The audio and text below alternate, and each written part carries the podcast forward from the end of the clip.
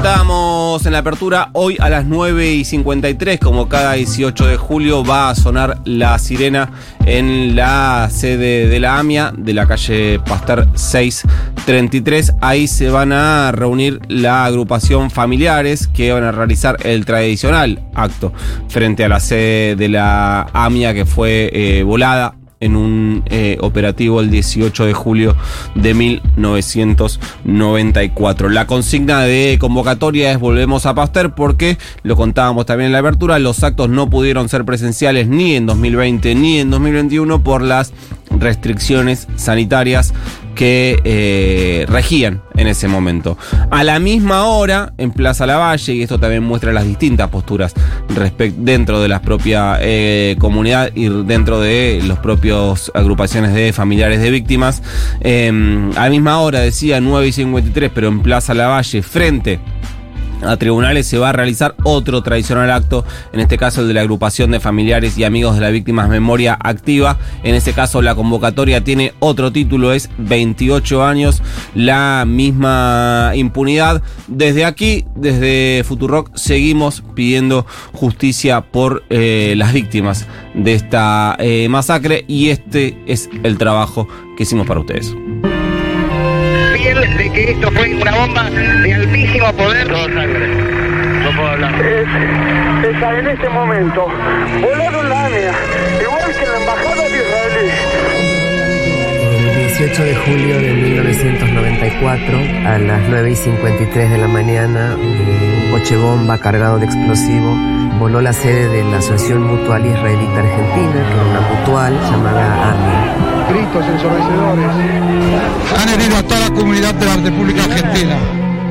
Andrea nació un lunes en la calle Pasteur y quedó un lunes 18 de julio de 1994. La boba era una boba de ocho nietos.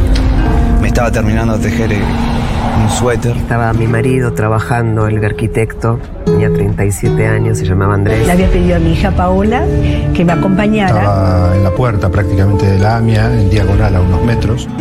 No, diría que solos, eh, es una lucha muy desigual. Lo recuerdo, no estaba ahí. La causa AMIA atravesó y atraviesa todas las instancias del Estado. La impunidad de nuestro país es algo más que no tener ningún condenado por estos hechos, sino que tiene que ver con que los funcionarios responsables fueron partícipes de el encubrimiento de aquello que tenían que investigar, de aquello que tenían que prevenir. Tantas preguntas sin contestar. Un dolor intenso, irreparable, irreparable.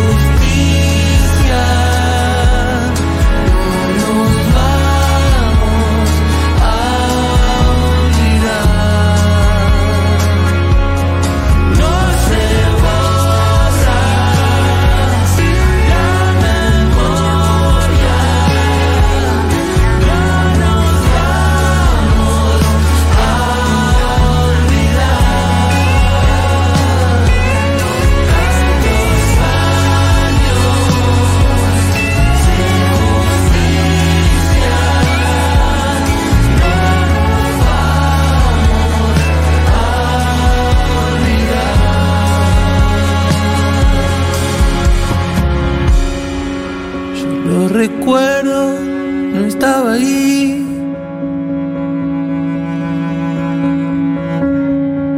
Me lo contaron para no olvidar.